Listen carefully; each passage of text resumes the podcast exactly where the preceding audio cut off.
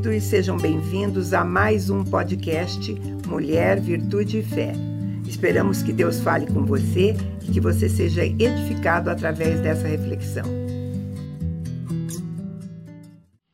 Se você está sempre conosco, você já ouviu às vezes eu falando sobre milagres.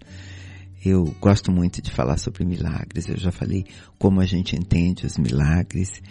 E hoje eu vou escolher uma história que está contada no livro de Gênesis para falar sobre ambiente de milagres. E quem não, não sente, né, não percebe que o momento que nós estamos vivendo, né, os lugares, tudo aquilo que estamos passando, talvez não seja um ambiente para milagres, né? Mas essa história no livro de Gênesis é a história bem conhecida. É a história de Abraão e Sara, né? Deus tinha uma promessa de dar filhos a Abraão. Mas o tempo passou, eles estavam idosos, a promessa não se cumpria, o filho não chegava. Aí a gente também lembra que Sara pega uma escrava, uma serva que ela tinha chamada Agar, né? Para ter esse filho com Abraão. É, e isso acontece, Agar fica grávida, mas aí ela tripudia sobre Sara, que resolve expulsá-la. Quando Agar está vagando pelo deserto, ela tem um encontro com Deus. Deus pede que ela volte para Sara e faz uma promessa também para ela, né? E diz que aquele menino é, seria abençoado. E a Bíblia vai contar que Abraão tinha 86 anos quando nasceu Ismael, filho de Agar. Essa história toda, queridas e queridas, é, é parte da história de um povo, né? É, e não apenas de um povo hebreu, mas de um povo que eu e você hoje fazemos parte, né? É, é a nação que Deus começou a edificar a partir de Abraão.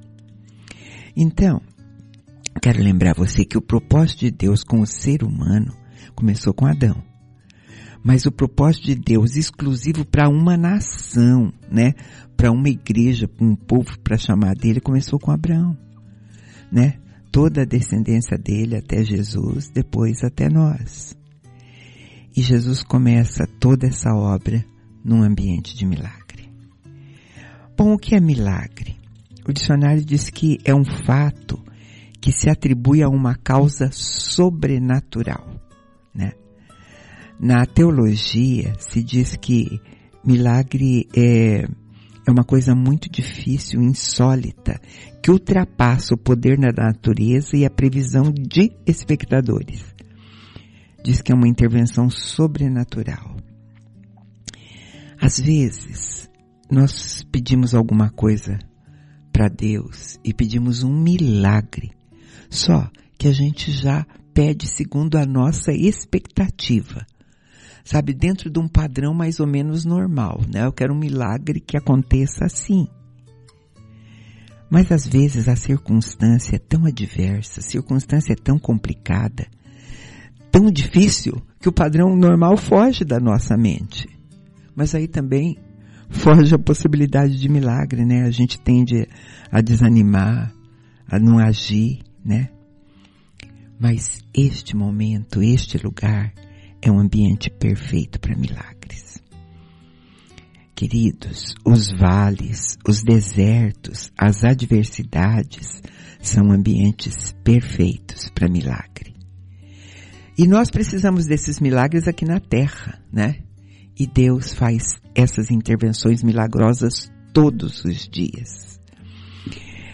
Até porque Ele tem um propósito conosco, né? Que precisa ser cumprido e por conta disso ele faz milagres. Bom, ele nos põe em pé todos os dias, né? É, e faz milagres que a gente, quando vai dormir à noite, nem percebeu o que aconteceu. Porque normalmente a gente só sente os milagres depois de situações muito doídas, muito dramáticas, muito complicadas, cheias de tribulações. E é verdade, o apóstolo Paulo ensina que são essas situações que são o ambiente perfeito para milagres. Lá em 2 Coríntios 1, 8, ele diz assim, porque não queremos, irmãos, que ignoreis a tribulação que nos sobreveio na Ásia, porque nós fomos oprimidos de tal maneira, acima das nossas forças, de modo que até da vida nós desesperamos.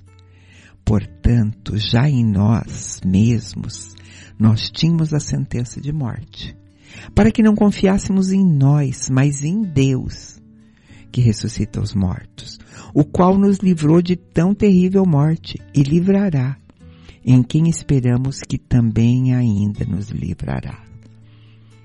Então, ele ensina que a maneira da gente sentir esses milagres é só assim mesmo, sabe?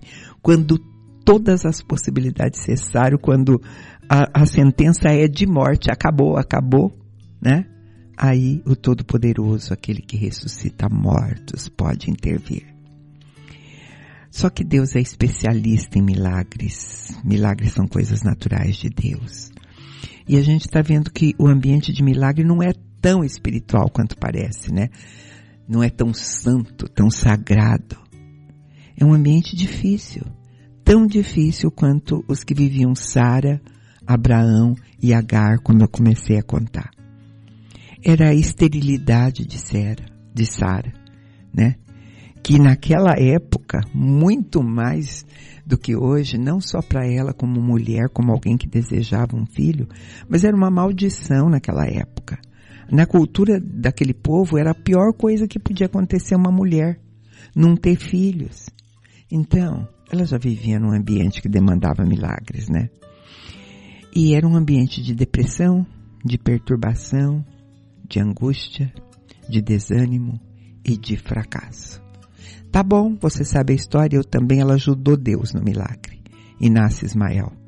Mas só que depois que Ismael nasceu, as circunstâncias, ao invés de melhorarem, pioraram, né? Discórdias dentro daquela família, né? O ambiente de milagre ali continuava estabelecido. Duas mulheres brigando dentro de casa, era disputa, inveja, ciúme.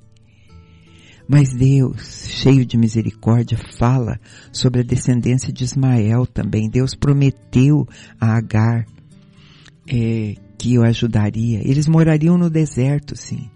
Mas Deus fez o deserto prosperar. É só a gente olhar hoje, onde antes era deserto, né? Poços de petróleo, riqueza.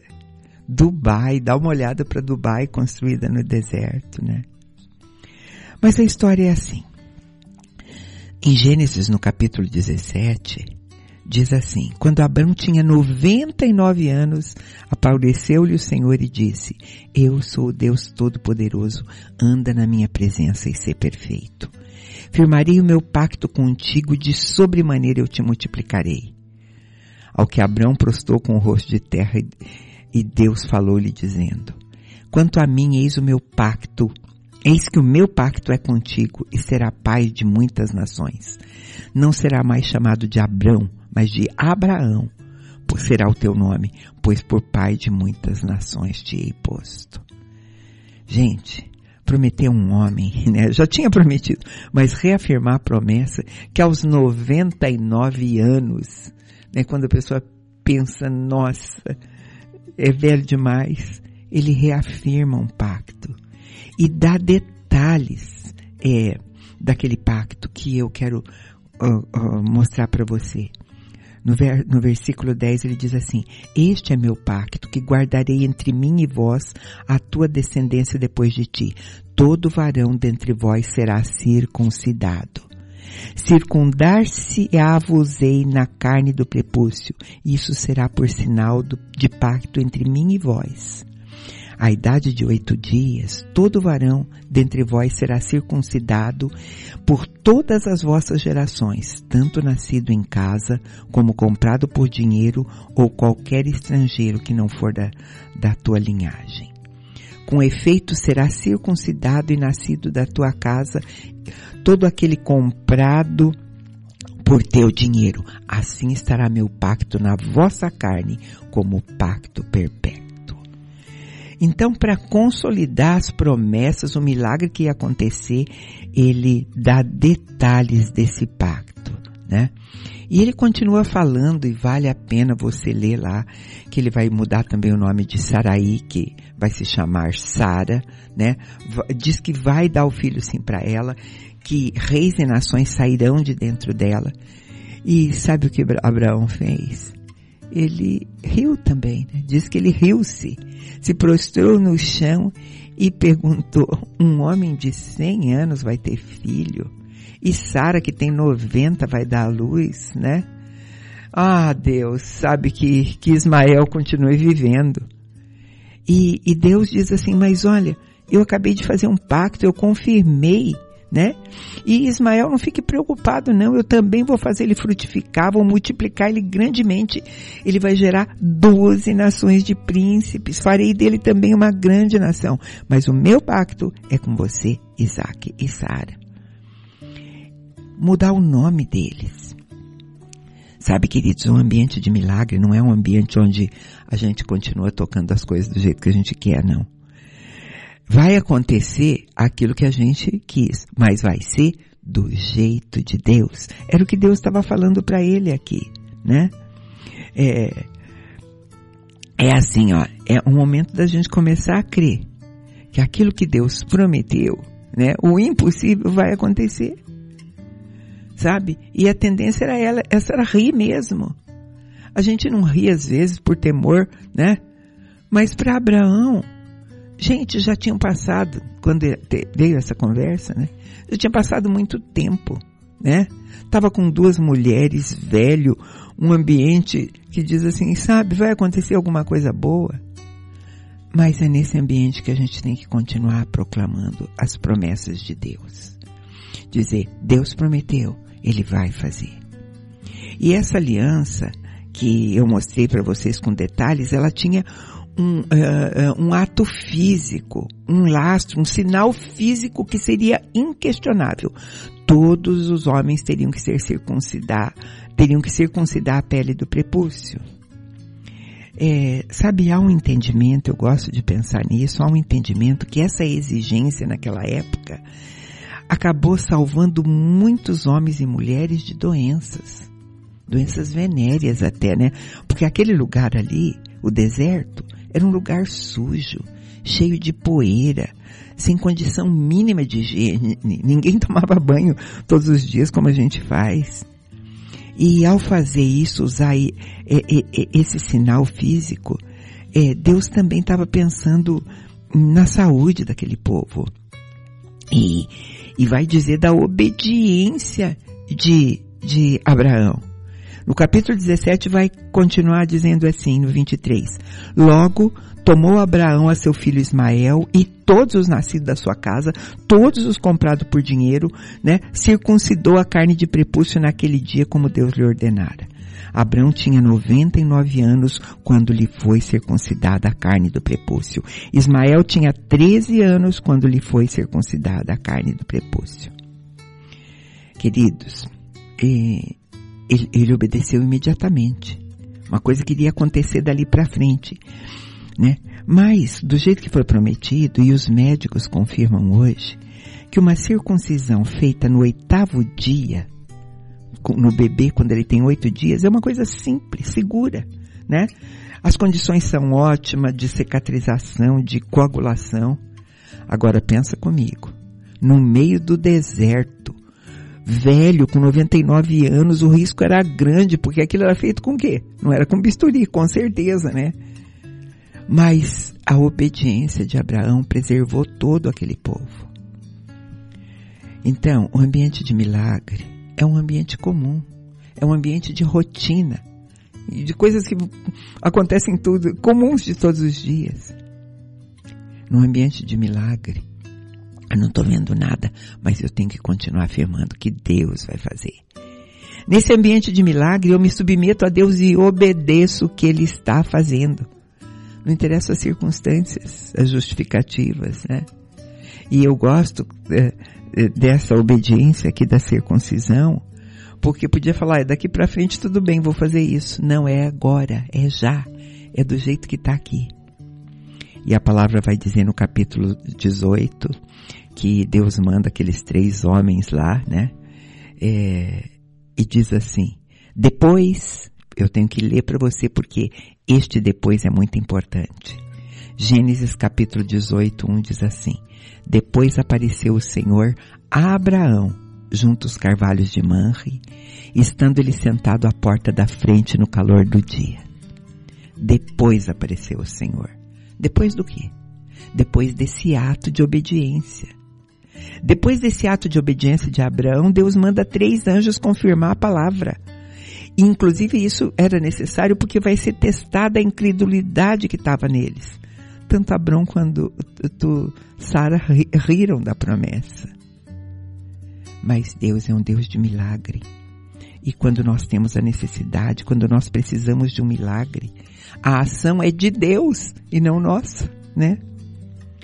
E aí, o que que a gente pode fazer enquanto espera? Podemos fazer alguma coisa por Deus, enquanto Ele faz por nós. Sabe, cada vez que a gente tem uma necessidade, fica impotente para resolver aquilo, vamos resolver as necessidades, outras necessidades, as de outros ou as de Deus até. Essa impotência faz a gente agir assim. Eu, eu já contei aqui para vocês, né? Mas eu não tenho problema nenhum em me repetir. É, o Sanderson, ele tinha um serviço para Deus. Ele tinha um compromisso marcado. Ele ia hum, pregar em Santa Catarina, ele ia dar um testemunho de vida em Santa Catarina num jantar para pessoas não convertidas, né? Naquele dia de sábado é, este era um compromisso dele com Deus, era uma tarefa que ele precisava fazer e se preparava para isso. Né? Ele ia sair ali por volta do meio-dia para poder chegar à tarde, onde estava tudo preparado para ele fazer isso.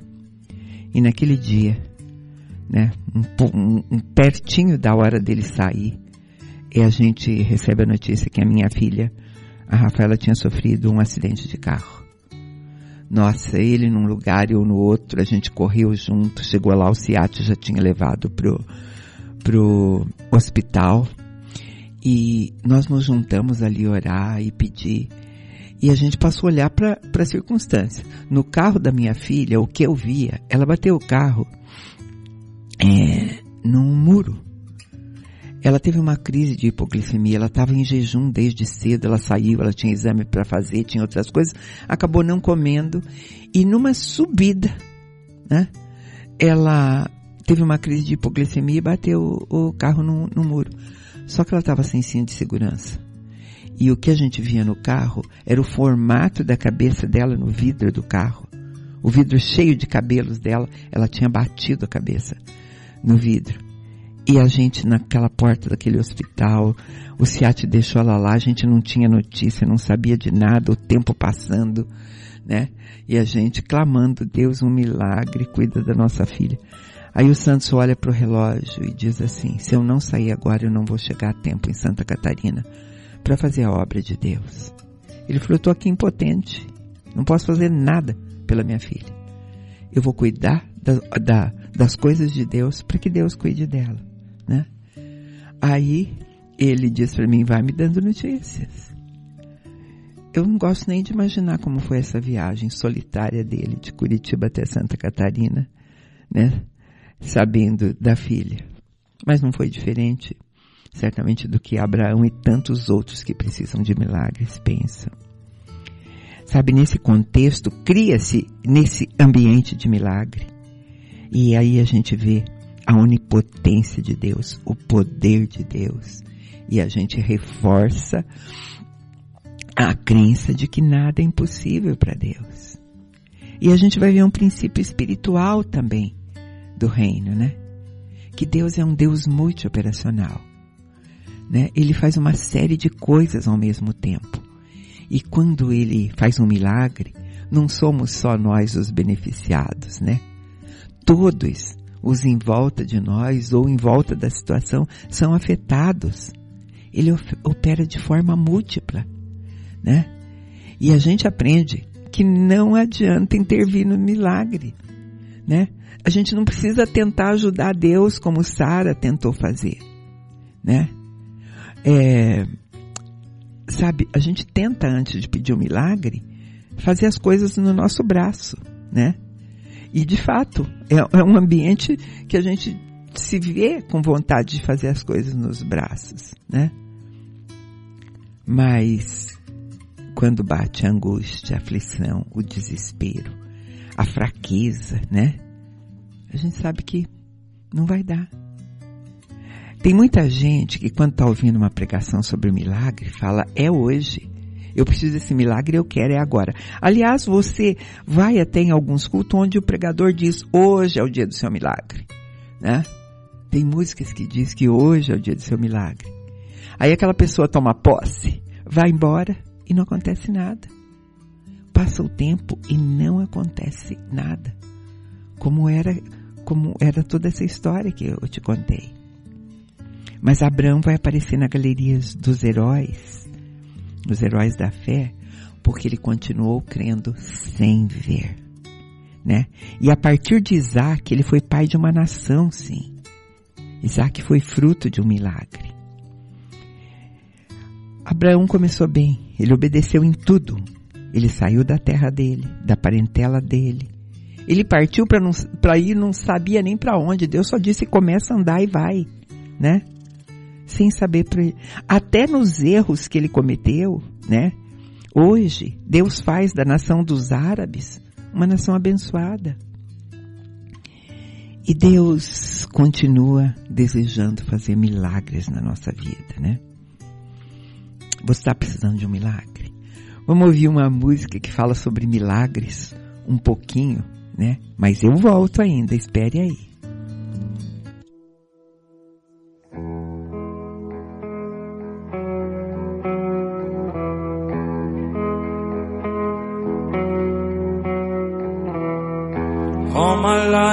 I've been carried by grace. Don't ask me how, cause I can't explain. It's nothing short of a miracle. I'm here. I've got some blessings that I don't deserve. I've got some scars, but that's how you learn. It's nothing short of a miracle. I'm here. I think it over and it doesn't add up. I know it comes from above. I've got miracles on miracles. A million little miracles. Sabe, é, não tem essa música em português, eu falar, mostrar para você ainda, ela é muito nova. Mas ele diz que toda a vida ele foi carregado pela graça. Tá dizendo assim, você não, não me pergunta porque eu não sei explicar para você. É um milagre eu estar aqui. É um milagre. Se você pensarmos para nós, para todos nós envolvidos nesse momento. Ele diz, eu tenho bênçãos que eu não mereço, né? É um milagre sim. Eu, eu não entendo, mas é um milagre. Ele, ele diz assim, é milagre em cima de milagre, pequenos, milhões de pequenos milagres. Aí ele diz quantos milagres? Um, dois, três, quatro. Não dá, ele não consegue. Né? E a gente não consegue. Nós temos um Deus que faz milagres todos os dias. Né? É, e a gente viu aqui o que acontece. Né? Todos os milagres, eles visam, sabe, trazer avivamento para nossas vidas, nos levantar, nos animar. Deus levantou Abraão como patriarca, um homem frutífero, né? Teve filhos que geraram tribos, que geraram nações. Nós temos que perceber milagres à nossa volta. Nós temos que acreditar em milagre em situação diversa, em meio a conflitos, em meio a necessidade, em meio a desespero, num lugar absolutamente comum.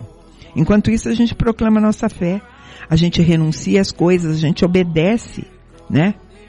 Aguarde, diz Deus. Porque daqui a um ano você terá um filho. Aguarde, queridos. Sabe? A gente, enquanto a gente caminha nos preceitos do Senhor, os milagres virão, pequenos milagres todos os dias, né? Milagres são projetos eternos, né? Pense nisso, né? E muitos desses milagres vão chegar e vão ser muito superior à nossa necessidade. Tá precisando de um milagre? Creia. Persevere. Obedeça, né? Interceda pelos outros. Faça a obra de Deus. Ele prometeu. Ele é fiel para cumprir. E vai fazer.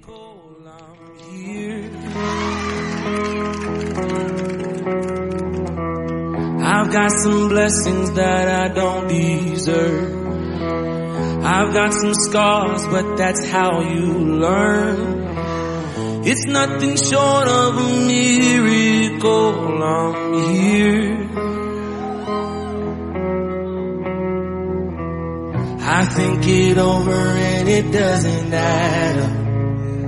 I know it comes from above. I've got miracles on miracles, a million little miracles.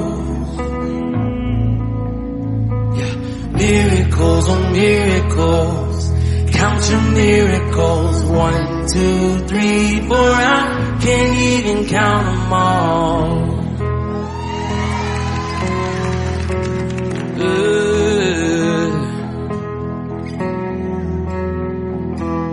You held me steady so I wouldn't give up. You opened doors that nobody could shut. I hope I never get over what you've done. I want